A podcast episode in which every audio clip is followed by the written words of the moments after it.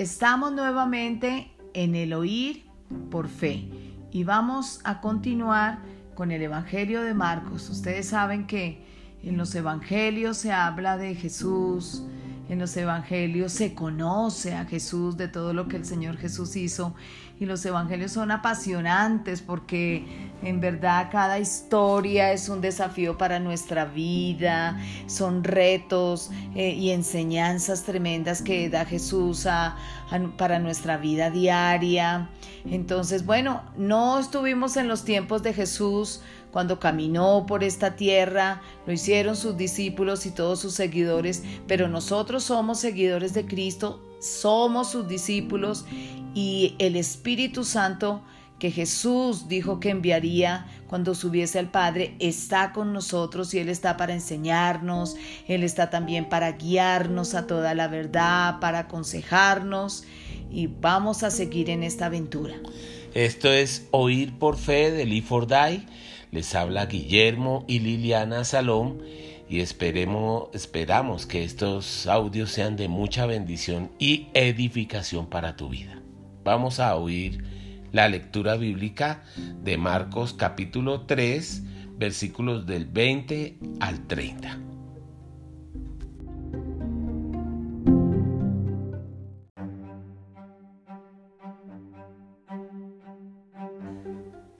Y se agolpó de nuevo la gente, de modo que ellos ni aún podían comer pan. Cuando lo oyeron los suyos, vinieron para prenderle, porque decían, está fuera de sí. Pero los escribas que habían venido de Jerusalén decían que tenía a Belcebú y que por el príncipe de los demonios echaba fuera los demonios y habiéndolos llamado les decía en parábolas, ¿cómo puede Satanás, Satanás echar fuera a Satanás? Si un reino está dividido contra sí mismo, tal reino no puede permanecer. Y si una casa está dividida contra sí misma, tal casa no puede permanecer. Y si Satanás se levanta contra sí mismo, y, si, y se divide, no puede permanecer, sino que ha llegado su fin. Ninguno puede entrar a la casa de un hombre fuerte y saquear sus bienes si antes no le ata y entonces podrá saquear su casa. De cierto os digo que todos los pecados serán perdonados a los hijos de los hombres y las blasfemias cualquiera que sean. Pero cualquiera que blasfeme contra el Espíritu Santo no tiene jamás perdón, sino que reo de juicio eterno. Porque ellos habían dicho, tiene espíritu inmundo. Bueno, esto es tremendo, este, este pasaje bíblico, porque eh, eh, estamos, eh, ese fue un día de trabajo del Señor Jesús. Y él estaba en la casa y mucha gente se agolpó, de modo que ni aún podían comer. O sea, que comer pan, dice el versículo 20. O sea, eh, eh, mucha gente vino a oír a Jesús, como ya habían oído que había sanado a los enfermos. Entonces, eh, habían también personas atadas por espíritus inmundos, demonios. Y la gente estaba, pues, digamos que asombrada, asombrada. estaba eh, no y había mucho escándalo porque se nota que, que, decían que ahí dice en el versículo que vinieron los suyos para prenderle porque decían está fuera decía hasta la propia familia decía Jesús enloqueció o sea, eh, eh, uno cuando lee el texto a veces hay, que, yo siempre trato es como de graficar o de interpretar en mi mente la escena y se ve que fue una escena eh, muy, como, muy conmocionada. Había, yo me imagino el Señor enseñando y de pronto gente endemoniada gritando, tú eres el Hijo de Dios y el Señor ministrando y por eso la gente pensaba que estaba fuera así porque era una administración, ministra un endemoniado a otro y los gritos y, la gente tirándose al suelo, revolcándose por los demonios, tanto que por eso los maestros de la ley, que como nunca eh, no, no conocían ni al Espíritu Santo, ni la unción realmente como la manifestación. El poder de Dios. El poder de Dios. Llegaron a murmurar y decir que, que, lo que hacía era por obra de Satanás. algo delicado, esto es una advertencia. Y el Señor Jesús ahí responde con, un, con, algo que es un principio, ¿no? De la casa dividida, ¿no? Sí, claro. Sí, el Señor Jesús, eh, al ver pues esta situación y ver cómo estos, estos escribas y fariseos estaban llamándolo prácticamente un hombre endemoniado, un hombre de servidor de las tinieblas. Entonces el Señor Jesús comienza hablar, como él quería sentar doctrina, siempre quiso hacer eso a través de los eventos, de los eventos cotidianos y a enseñar acerca del reino de Dios, indudablemente. Y aquí entra Jesús en escena hablándoles acerca de, de, un reino dividido y, y, y es muy clara esta, esta cuestión con respecto al mundo espiritual.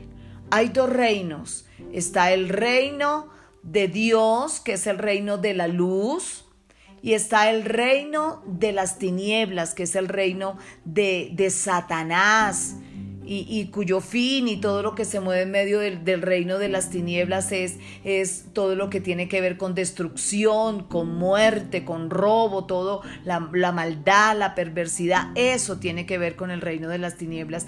Entonces a él lo estaban enfocando no en el reino de Dios, ni en el reino de luz, sino le, lo estaban haciendo partícipe del reino de las tinieblas y por eso el Señor les hace esta comparación de que como un reino puede, que si un reino está dividido no puede permanecer y que si él supuestamente por el espíritu de los demonios echa fuera a Satanás, entonces, entonces pues su reino no puede permanecer porque no puede estar dividido, no puede ser el, o, uno o lo otro, pero no puede ser el mismo haciendo lo mismo. y esa es una gran enseñanza que nos enseña acerca de lo que es el, mundo espiritual. Jesús dijo, él mismo dijo que el Espíritu de Dios lo había ungido para eh, para, para liberar a los cautivos y a los oprimidos por el diablo. Y esa era la labor que estaba haciendo Jesús a través del Espíritu Santo que estaba sobre su vida. Y por eso Jesús echaba fuera a los demonios. Y por eso quizás habían esas manifestaciones y todas estas cosas tremendas que, que para los religiosos no podían entender y por eso comenzaron a hablar a Jesús, que, que, atacarlo. Eh, que atacarlo. Porque eh, claramente podemos ver que se habla aquí acerca de la blasfemia contra el Espíritu Santo. Que es el único pecado. Que es el único pecado que no tiene perdón de Dios. Dice que todos los pecados tienen perdón de Dios y dice que aún cualquier tipo de blasfemia, pero que la blasfemia contra el Espíritu Santo jamás tendrá perdón. Por eso hay que tener cuidado cuando, cuando, eh, o sea, cuando se, hay una manifestación del Espíritu Santo, tener cuidado y no decir, uy, eso es del diablo, no, porque uno puede estar blasfemando al Espíritu de Dios, uno tiene que tener cuidado. Pero estos, bueno, estos fariseos, lógico que ni tenían al Espíritu Santo y eran enemigos del Señor Jesucristo, ¿cómo van a, lo acusaban de que, de que lo que hacía era por el diablo, ¿no? Viendo la, el fruto diciendo una persona libre de los demonios, ¿cómo va a decir que el mismo diablo? Y mira que se establece también un principio bíblico ahí, no, la división de una familia o de un reino hace que la Biblia dice que una casa de vida no prosperará. En términos prácticos, como cuando hay una familia con división entre papá y mamá, por ejemplo, están divididos, el papá piensa de un color y la mamá de otro color, por ejemplo, eso hace, eso trae destrucción a la familia y al hogar.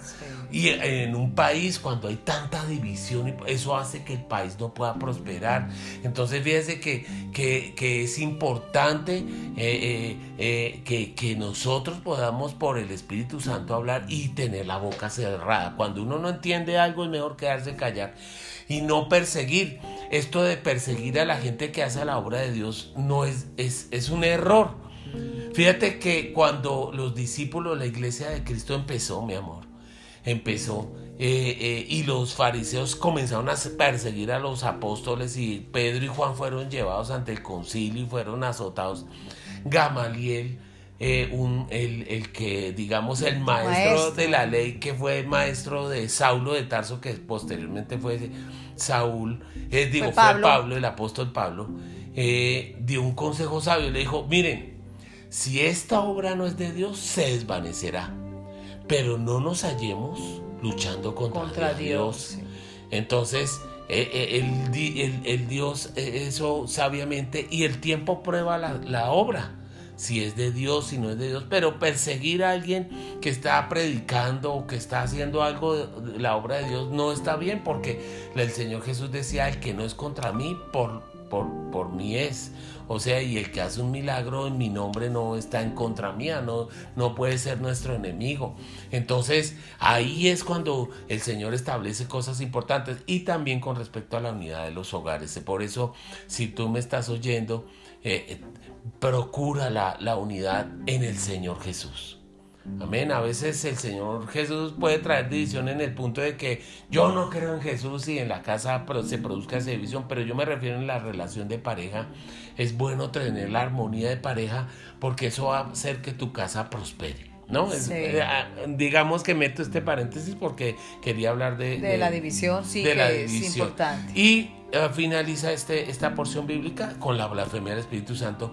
Eh, pero a ver, eh, si tú, yo te hago una pregunta, ¿tú quieres ofender al Espíritu Santo? Yo creo que tú me dices, no, no, no. Entonces no temas, no vas a, no vamos a caer en ese pecado.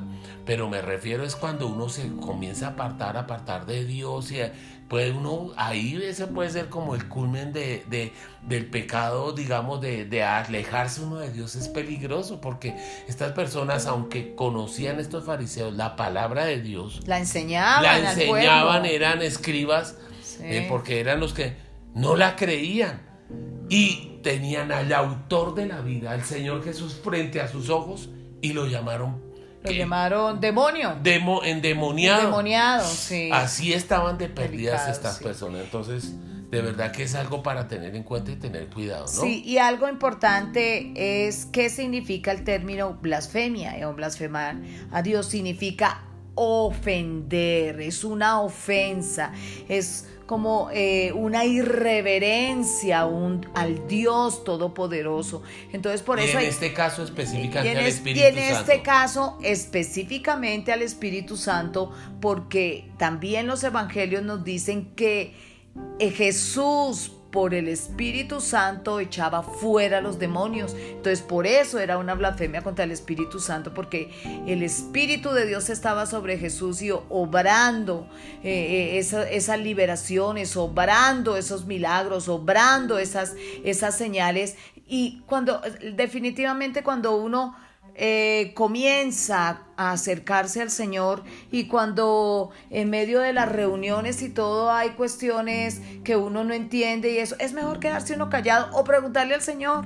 Yo recuerdo que, que aun cuando yo llegué a los, a los pies del Señor y comencé a ir a la iglesia, para mí pues eh, pues era tan extraño el que la gente levantara las manos a adorarle que, que yo decía, ay Señor, pero, y me costaba quizá levantar un poco la mano, pues yo decía, ay, pero ¿será que uno tiene que levantar la mano para adorar a Jesús? Son cosas que uno no comprende porque uno es un hombre natural y no espiritual, y en la presencia del Señor está con nosotros, pero por eso pues es mejor, bueno Señor, no entiendo esto, explícamelo, ¿por qué hacen esto? O ir al pastor de la iglesia a decirle, pastor, ¿esto qué significa? O eso, o preguntarle al Señor, para eso está el Señor, para enseñarnos, pero es mejor quedarnos con la boca callada. Sí, y tener cuidado con la burla y las cosas de la unción y del Espíritu Santo.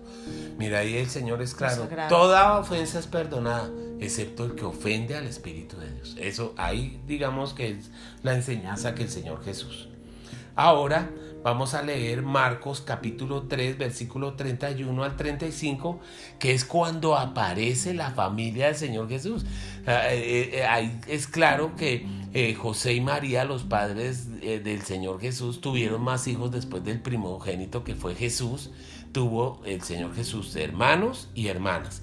Y ahí aparece eh, ese, eh, ese pasaje bíblico donde la familia del Señor Jesús viene como a, a, aprender a Jesús, a, atraparlo y decirle que, porque le habían dicho, su, le dijeron a María, me imagino, su hijo está loco y a, los hermanos y a las haciendo hermanas. cosas que no, entendemos. Eh, Jesús está ya loco, está, está fuera de sí, fuera de sí, es loco.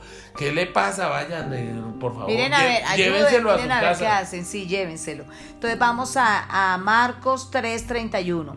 Vienen después sus hermanos y su madre, y quedándose afuera, enviaron a llamarle. Y la gente que estaba sentada alrededor le dijo, Tu madre y tus hermanos están afuera y te buscan. Él le respondió diciendo, ¿quién es mi madre y mis hermanos? Y mirando a los que estaban sentados alrededor de él, dijo, He aquí mi madre y mis hermanos, porque todo aquel que hace la voluntad de Dios, este es mi hermano y mi hermana y mi madre. Bueno, siempre me ha impactado ese versículo porque es, esta porción bíblica porque el Señor también ahí muestra que, bueno, uno tiene dos familias, la familia natural con la que creció, que hay que amar a los papás, a los hermanos, a las hermanas que uno haya podido tener.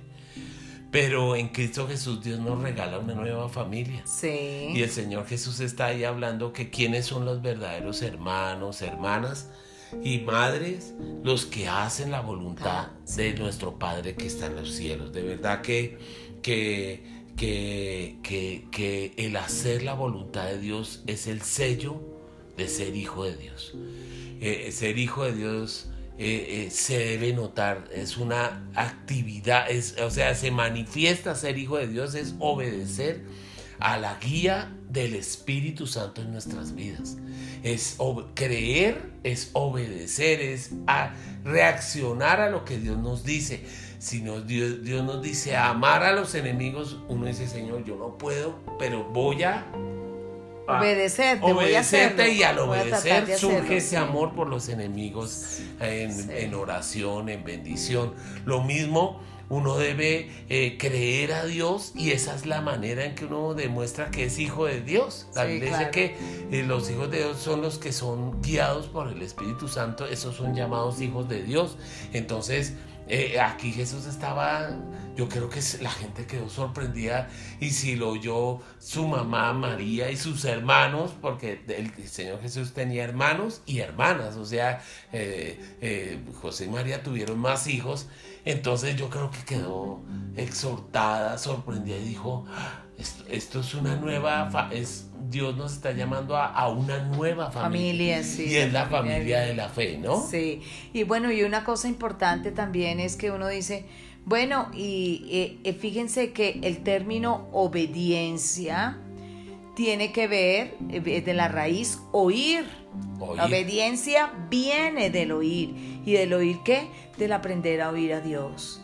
Entonces, algo también muy importante con respecto a la obediencia es que nosotros, los que somos hijos de Dios, los que tenemos a Jesús en nuestro corazón, eh, tenemos eh, cuando entablamos una relación con Dios en oración cada día, aprendemos a oír su voz. La principal forma como Dios nos habla es a través de la palabra en la Biblia. Entonces, cuando tú oyes la palabra, cuando estés predicada o enseñada la palabra y tú la oyes, entonces de ese oír es que nace la obediencia. Del oír, entonces yo actúo. La obediencia es oír y actuar. Eso es la obediencia, oír y poder actuar conforme a eso que el Señor nos está diciendo. Bueno, entonces es importante que eh, hay dos cosas que debemos meditar en esta lectura. Que cuando uno lee hay algo que le impacta o que le llega al corazón. Una, eh, que, que donde está el Señor Jesús las cosas no son, no son cuando está el Señor Jesús, eh, las cosas no son las mismas. Cambian. Cambian. Hay un, eh, digamos que hay una conmoción y eso era Jesús. Eh, había conmoción. Confrontación, desafíos. Había gente que lo amaba y, y había gente que lo amaba, había gente que quería buscarlo porque necesitaba sanidad y había otra gente que venía a, a juzgar. Había familiares, familia que lo buscaba, pero no porque lo quería buscar, sino quería detener la obra de él. Y, y buscar cómo acusarle también, dice. Yo digo, y tantos testigos, ¿no? Yo me imagino que tanta gente, o sea, yo veo a Jesús y alrededor una revolución, o sea, una, una, un movimiento del poder de Dios. A mí eso es lo que me gusta. La otra cosa que medito fue lo que el Señor enseñó de la división. Una familia debe estar unida y debe coger para el mismo lado, tener, por ejemplo, los hijos apoyar a sus padres, orar por ellos. Eh, el papá debe ser un hombre que debe poner sus ojos en Jesús y su esposa apoyarlo también y ella también ser una mujer buscadora de Dios que tenga palabra fresca para el hogar, para la familia, para su esposo. Esa es, ese es un hogar uno en Cristo Jesús. Yo he oído que hay familias que el esposo se congrega eh, o el hombre se congrega en una iglesia y la mujer en otra. No, no eso no La esposa debe estar sujeta al esposo en unidad. Eh, eso, eh, a mí eso me impacta, me, me, comunica. Eso es división. Eso es división. Y lo otro, pues el, peligro de, de ofender al Espíritu Santo.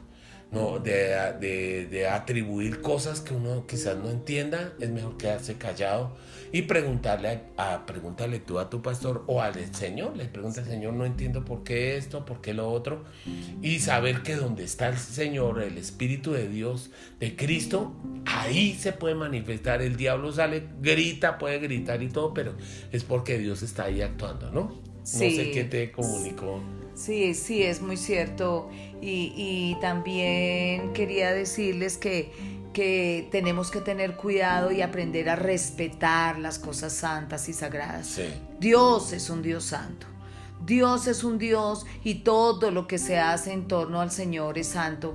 Que quizás nosotros comprendamos muchas cosas, otras no, pero todo lo que tiene que ver con Dios y con lo que son las reuniones cristianas, la congregación de los santos en medio de la iglesia, todo es santo. Entonces nosotros tenemos que aprender a respetar no solo a Dios por quien es Él, porque la Biblia nos manda que tenemos que temer a Dios y darle gloria, sino también que respetar todo lo que se hace en torno a Él. Su, la adoración, la predicación de la palabra, la, lo que es el fluir y el mover del Espíritu, eso tenemos que aprender a respetarlo. Bueno, vamos a orar y vamos a presentar este momento delante de Dios para que, esta, para que podamos obedecer esta palabra.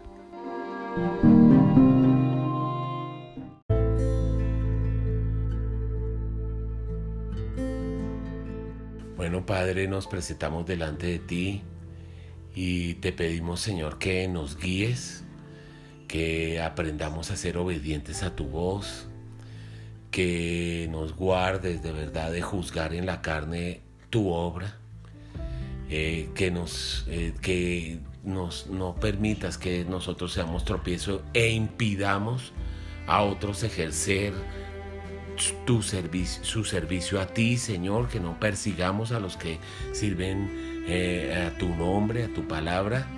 Y también te pedimos, Señor Jesús, que, que nos permita ser testigos del poder tuyo. Anhelamos verte, Señor, en acción. Permite, úngenos y queremos ver la poderosa manifestación del Espíritu Santo de Cristo en nuestras vidas. En el nombre de Jesús. Amén.